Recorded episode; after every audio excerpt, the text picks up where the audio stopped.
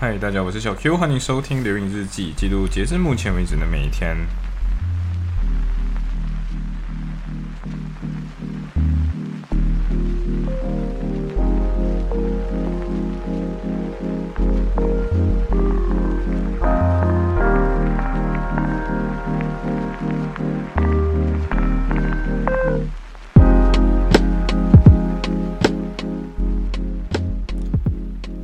对，所以现在这一天基本上就是线上陪女朋友的一天。对，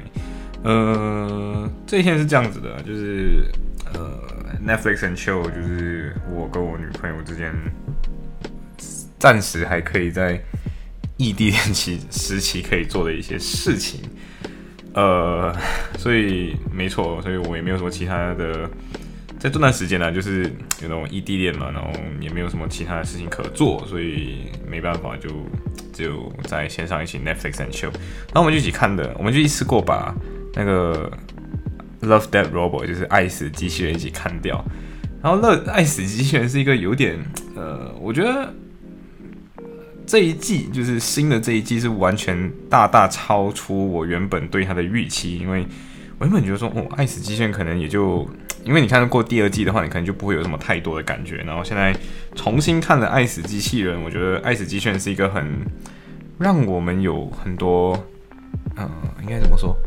你发现到说，《爱死机器人》它的范畴变大了，它开始不仅仅只是爱死机器人，而是爱它把它往下延伸去的人性还有政治的方面，呃，然后。死亡的话，我觉得它往下延伸去生存压力这件事情，而不是纯粹的只有死亡。然后机器人这个部分，我觉得它往下延伸去人是否其实也是机器人这个课题上面，对，就是到底什么是机器人，什么是生命。所以我觉得《爱死机器人》现在已经完全跳脱出它第一季的范畴了。我觉得就是它已经把它的那个原本想要探讨的主题扩大了。然后我们一开始，呃，我跟小萝卜一起看的时候，我们只看了前面两集，它总共有十集，呃，第三季啊，第三季总共有十集，其实也很短，就是你可以把它当电影来看这样子。然后我们之前就只看了两集了，然后那时候前面两集是，呃，第一集我很记得是三个极限，就那个 Tree Robot，然后 Tree Robot 这个的话，我不知道，如果如果大家还没有看的话，我觉得就不要剧透，但是不免的还是会提到一些剧情啊，所以嗯，大家如果今天。不想被剧透，那你就不要先看，不要先听，就在这边打住，然后你先去看完之后，你再回来听。好，接下来我要开始分析了，开始剧透了啊！所以《爱死机器人》，《爱死机器人》对，《爱死机器人》这这三第三季的第一集是那个呃叫什么？三个机器人嘛，就是 Tree Robot，Tree Robot 的。这次还是一样去延续，我好像记得是第一季里面的内容。然后第一季它就是在讲人类死亡，就是大家人类文明灭亡之后会长什么样，会长什么样子。呃，我觉得这集它往下延伸，很好的表达出了我们现在开始会去崇拜，就是有钱人。然后其实这些有钱人最后都是没有，其实大家都没有 care 你，对，大家最后都是哦，你以为能上火星的就是马斯克吗？就是。What you think about Elon Musk？我觉得诶，这个东西还蛮蛮有趣的，因为你没有想，你完全没有想到说，你完全因为我我很记得，呃，小欧波在跟我一起看的时候，他完全就想，所以最后逃走的那个人是不是 Elon Musk？然后就说，哦，我觉得嗯有趣，如果觉得真的是伊兰马斯的话，就会嗯很明显不是伊兰马斯对呀，所以我觉得他完全就是跳脱出那个屏幕，然后跟你说，哦，你以为？有钱人都会走，或者是你以为人类社会里面最顶层的那群人都会成功的，就是逃出这个地球，然后活了下来。然后其实最后统治这个地球的人，是不是其实是有钱人那群猫？因为猫是被最有钱人那群猫是被资本家们，就是最顶级的那群精英们给臣服的，就就大家供养他这样嘛，所以。呀，我觉得这个是非常买法的一个部分。嗯，也不算买法，而是我已经有 expect 到，但是我没有 expect 到，诶，居然可以有这种玩法。呃，第二集我记得是关于政治方面，然后民主投票那个，对，没有错，就是那个东西是假民主投票。我记得是 Bad Travel 这一集，这集完全是假民主投票，然后我觉得完全就是政治学，然后还有一个呃，我不知道大家知不知道一种科幻题材叫克苏鲁。克苏鲁就是它其实是文学作品了，然后克苏鲁就是一种你看的时候，它它就是塑造一种科幻，就是有一种东西，有一种生物，或者是有一种恐怖场景，让你完全失去理智，完全恐惧死亡，完全对于未知的东西感觉到恐惧这样子。所以，嗯。对，所以克苏鲁，我觉得《Bad Travel》这集也是有这种克苏鲁感觉，因为里面那只螃蟹，它其实象征着的东西就是世界毁灭那种感觉。然后里面的这个政治这个部分，我觉得有趣在于，你其实可以看得懂它的政治的部分，然后它其实也没有机器人这个东西，然后甚至你会想说，其实最后这个东西都是生物本能在如何求保求全。然后政治方面到底人是怎么进行博弈的？因为你看到说，拥有枪支这个东，拥有枪支之后，完全就是火力这个东西扭转过来，因为你原本那个原本那个戴眼镜的那个那个那个领那个首领就，嗯，应该讲讲就是抽签那个部分开始，因为抽签的时候原本是抽签这个制度看起来是公平的，可是抽到签的那个人是。整个船上最壮的那一只嘛，所以这个时候他就因为自己有这个壮的这个武力、这个体力，所以他就扭转这个规则，就表示说一开始原始社会里面的底层逻辑是谁体力越大，谁就是那个王者。可是今天一旦有了火火器，比如说枪、比如说刀这种东西之后，这个东西就会扭转，扭转成谁拥有这个武器，谁就是那个强者，谁就是那个王者，谁就是那个制定规则的那个人。然后再往后，你就会看到说，拥有这个枪的这个人，他就开始掌握了制度的建设，比如说投票民主这个东西。所以最后拥有是，一开始应该讲说，就像我们一开始可能像猩猩一样的，是完全靠生物本能或生物自身的力量来决定我们的政治到底是谁来制定规则。然后开始出现工具这种东西之后，就由工具来决定谁比较谁可能拳头比较大一点。然后进入火器时代了之后，就可以有就是越弱小的人工具强大了，所以越弱小的人就会有越强。反正因为掌握了工具，所以拥有更强大的火力。然后又因为这个火力拥有的这个优势，因为我们会制造工具啊，所以我们是有智力的。因为你拥有这个智力之后，你就可以创造一个新的制度，来让自己掌握更多信息，然后从而获得。更多的主动权，所以你可以完全知道说，他其实都知道大家都投了反对票，然后大家都其实都都都想要他死，对，所以他其实知道这个信息，只是他怎么去利用这个矛盾就变得很有趣，对，所以我觉得这是政治学里面的一个很有趣的东西。然后下一个是那个什么，呃，一个星球，它有一个什么跳动了，它会它会说话之类那种。我觉得这这一集我不倾向于认为就是它是幻觉。但是我个我我觉得它更加像是一首诗篇，就是到底今天，嗯，人在如此渺小的一个大自然环境之下，即便我们拥有太空服，即便我们有各种各样的这种穿越星球的的能力，我们就人这个很渺小的个体，究竟有什么办法可以穿越这一切，然后来到一个可能完全未知的情况？然后包括你想，对于。主角主角而言，究竟他是想要他的氧，他的朋友的氧气筒，还是他自己要自保？有的时候可能这两者是同一个目的，就是我们既想要有陪伴感，我们也想要求存。所以陪伴感本身就是一种存活的方式。所以我觉得这一期这一期的特点是，它点出了人类永恒的那个课题，就是。如何排解寂寞，跟为何我们总是会感觉到渺小跟寂寞感，就是人永远脱离不了可能自己生物性的一面、社会性的那个一面，就是我们害怕孤独，我们想要去社交。可是今天一旦你你只是你只是呃，比方说你只是执念于那个社交的感觉，那个生物的本能的话，那你很可能就会像这部这部剧里面的那种感觉，就是哦，你只是。为了社交而社交，你只为了跟这个星球社交，对。然后这个星球究竟究竟它的目的是什么？Understand you 是为了要理解你。呃，那你就会发现到一件事情，就是大家其实都会想，人工智能，即便现在智力超强，它有没有可能拥有意识？就是 consciousness 这个东西。如果拥有意识的话，就表示说，今天它是可以想象出呃目的跟。价值观这种东西的，它就不是纯粹的一个智能的一个一个零件。所以你看到说演算法啊、人工智能，目前为止我们拥有的人工智能，其实都只是拥有智力，也就是拥有 intelligence 这个东西。但人其实也有也拥有 intelligence，可是人除了会有 intelligence 以外，更擅长的东西，其实在于我们懂得去制定目标跟思考价值问题。对，这是我们擅长的东西，目前为止擅长了。然后你会发现到说，如果今天你知道自己的目的是哪里，然后人会做的事情就是拉起各种各样的工具，甚至发明各种各样的工具来成全自己的这个目标。所以就想，嗯，如果人工智能的目的是为了要理解你，是为了要懂你到底是什么的话，那你存在的目的，终于你到底想好了吗？你存在的目的，或者是你今天活着的目的，你究竟想好了要去哪里这件事，你终于想好了吗？如果你没有想好，那呃，你你要去哪？你你你活着的目的是什么？对吧？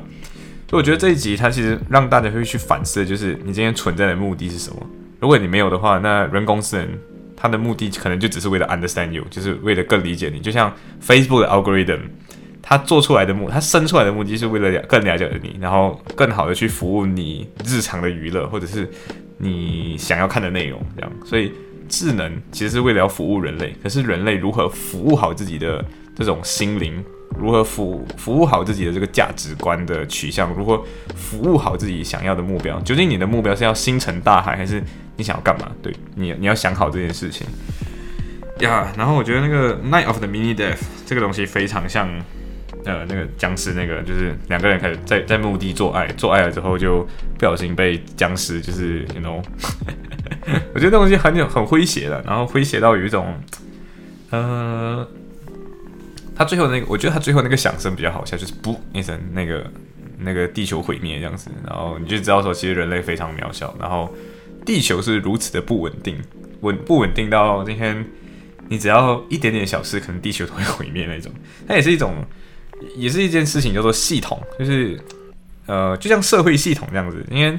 一小点出错，都可能导致这个系统脆的，这个系统崩溃的话，就表示这个系统是脆弱的系统。嗯，它有点像什么呢？就是今天如果你自己工作，然后你应该这样说，就是你今天把 schedule 拍得很满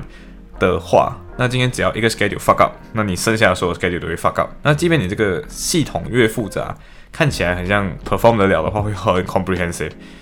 那这个系统看似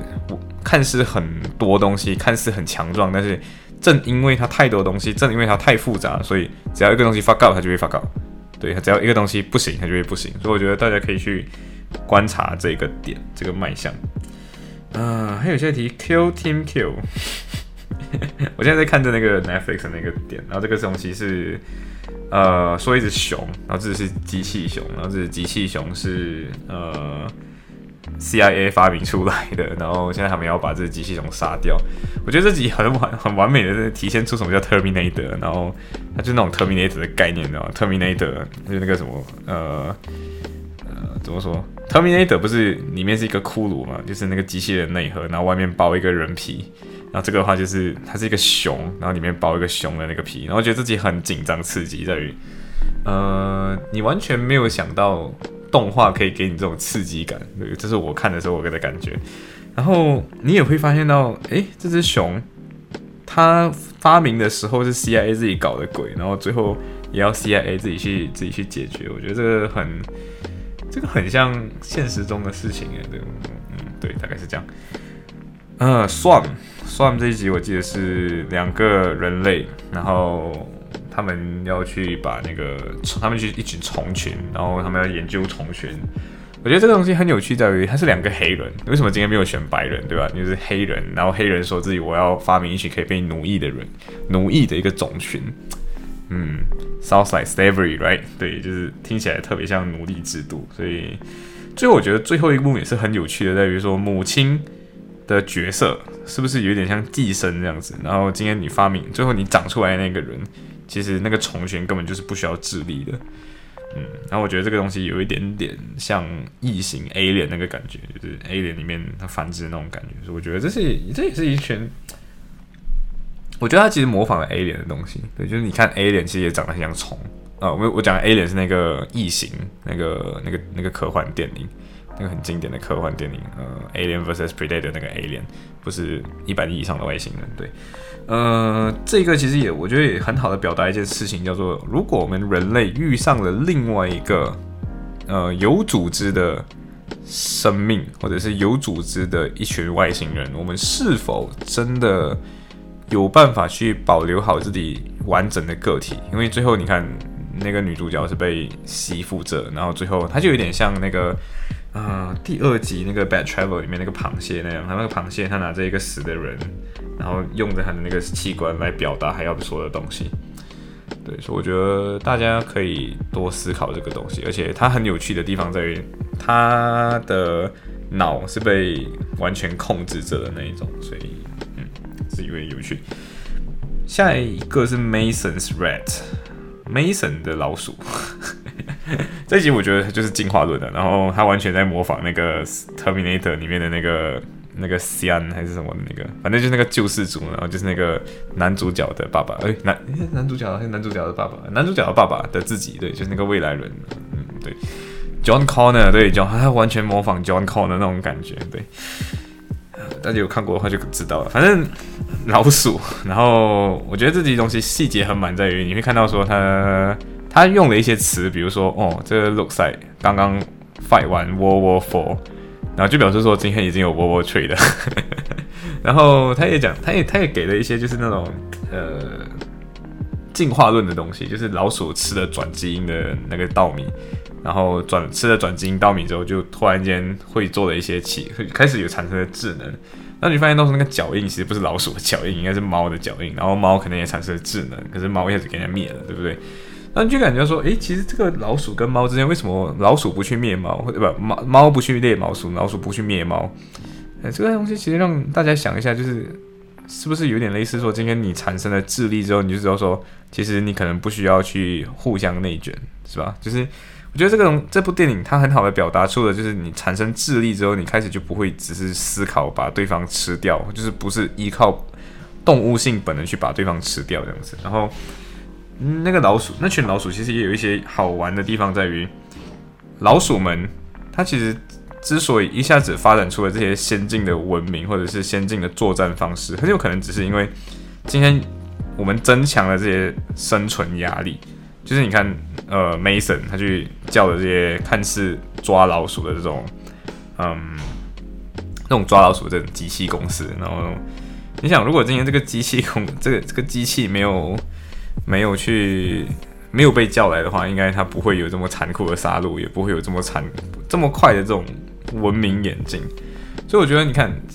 如果人类本身就是这群老鼠，然后我们对于上帝。或者说，如果上帝是一个人的话，或者上帝可能是一群外星人，I don't know。如果今天说我们今天所经历的这些苦难本身是，呃，是上帝故意考验我们的，那其实这个上帝有一点诡异，因为他给你好，他他先给你一群灾难，然后给你灾难了之后，在你今天差不多快死的时候，再给你骗你骗死这个这个机器人，就是有点像他制造这个生存压力给你，然后在今天你差不多快要死掉的时候，再。让你呃重回这个看似美好的这个生活，就有点像什么？就是我一直不理解一个东西，就是那个什么摩西出埃及记还是什么的，就是他们说什么，我不是很确定，因为我没有完全记得这段圣经的内容。就是他们说摩西带着一群人，然后开始逃，嗯，忘记逃离哪里了，反正就一直逃。然后逃的时候，他们快饿死了，然后快饿死了之后，天下掉天下就可以降这种面包屑什么的那种东西，让。他们有东西可以吃，我不是很确定，反正大家是这个概念的，就是先给你苦难，然后再给你恩福这样子那种东西。我觉得它很像这一集里面的那群老鼠们。如果老鼠就是人类的话，就是然后那个那个 Mason 这个人类就是那个上帝的话，我就有点这样子，就有点诡异。然后今天你你居然还爱当初制造麻烦给你的人，嗯，对，就是像上帝这样刚出制造你出来，然后给你一群麻烦。Anyway，反正这是我自己一个个人的理解，没有冒犯基督教的意思，对，就打个预防针，来不及了，已经来不及打预防针了，对。然后我觉得它里面里面还有一个东西是那个呃，Mason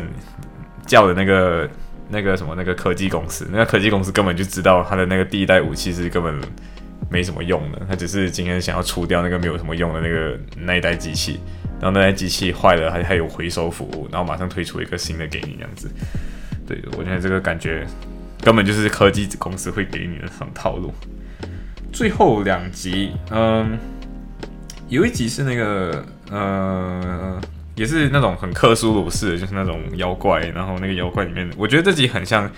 Alien vs Predator》里面的那个第一集，就是他们先去玛雅那个很很诡异那个城市，然后那个城市里面有一群奇怪的 Predator 这样子。然后我觉得这这个电这这个他没有那么烧脑，我觉得他主要的点在于，到底